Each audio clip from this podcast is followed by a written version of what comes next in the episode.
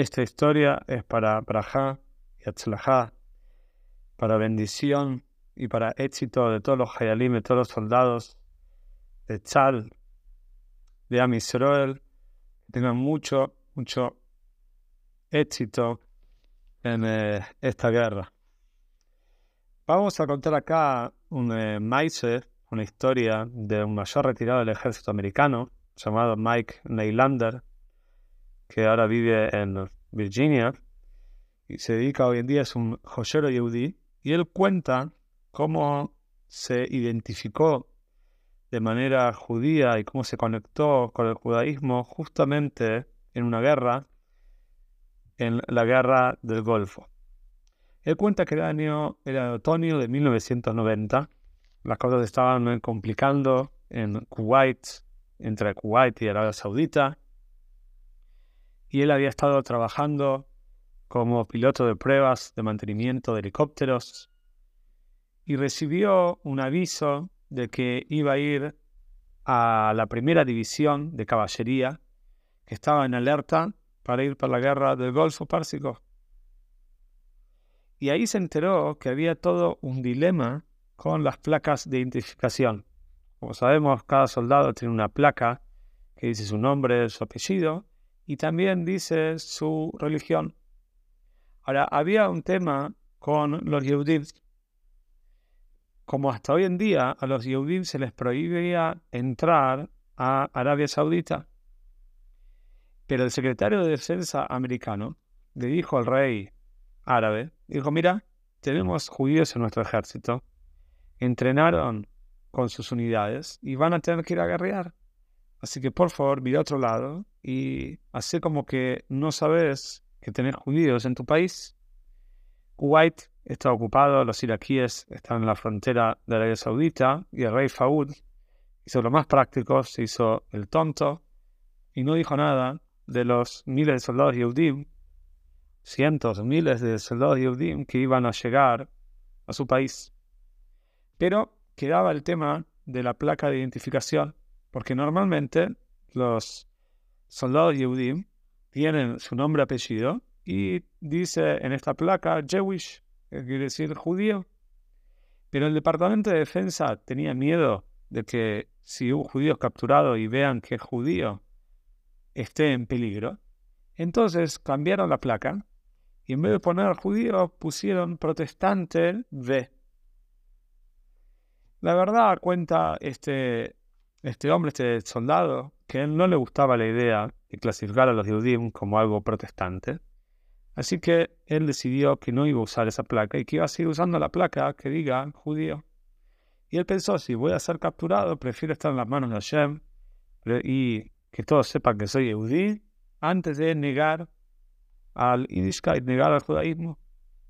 Así que era septiembre de 1990 y él fue a defender un país que inclusive se le prohibía entrar formalmente, y tenía la placa todavía con su nombre, apellido y Jewish, judío, escrita en él.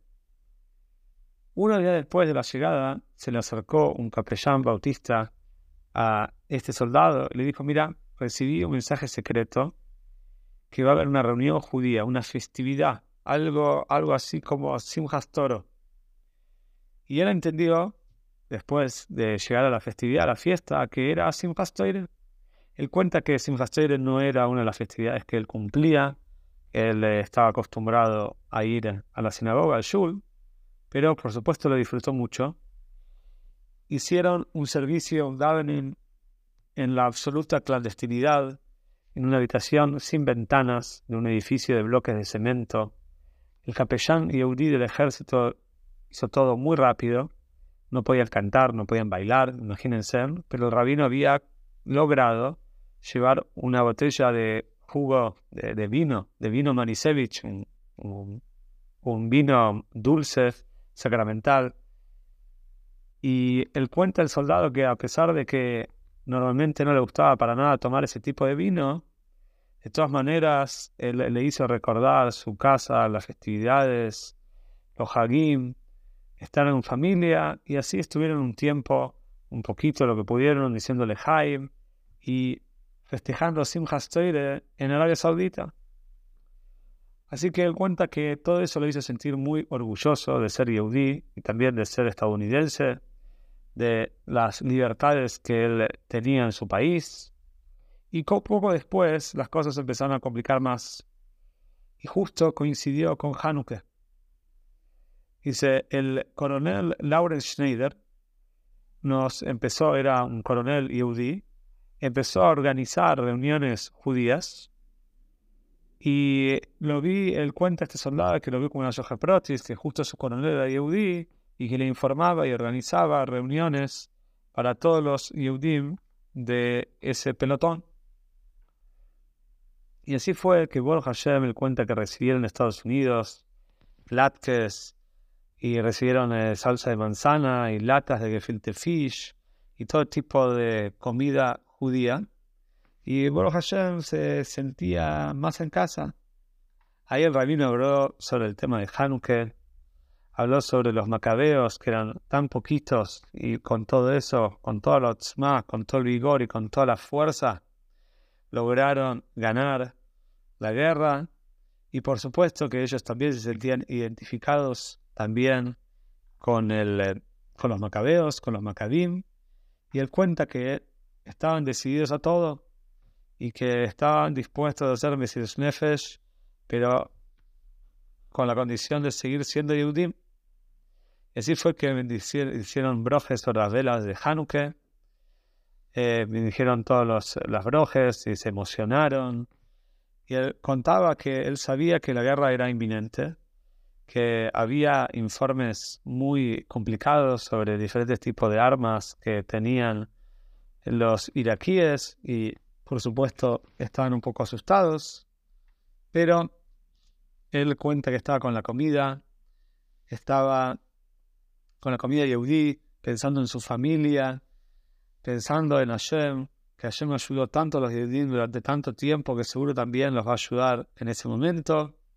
Y así fue que charlando con otros soldados Yehudim ahí en el pelotón, empezó a ver su placa identificatoria que decía Yehudi, y de repente se dio cuenta y empezó a preguntar a cada uno de los soldados a ver qué tipo de placa tenían, si tenían la placa que decía Yehudi, o si tenían la placa que decía Protestante B, que era esa placa que habían inventado para los Yehudim para no identificarse como Yehudi.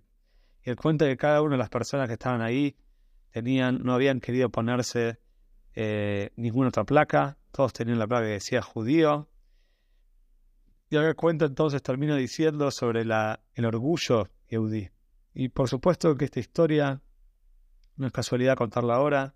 Tenemos que como Yehudim tenemos que estar orgullosos, orgullosos de nuestro ejército, orgullosos de los Toire que están estudiando Toire también y están protegiendo a Misroel. Como sabido que David Amelech no podía sin Joab, sin su general, y el general no podía sin David Amelech. Los dos son necesarios y tenemos que estar seguros con Bitojoim, con una seguridad absoluta de que vamos a ganar esta guerra y que pronto va a llegar Moshiach Tzidkeinu y todos estos temas se van a acabar y todo el mundo va a poder percibir la Kedushá, la santidad y va a poder percibir la presencia de Hashem que llena toda la tierra.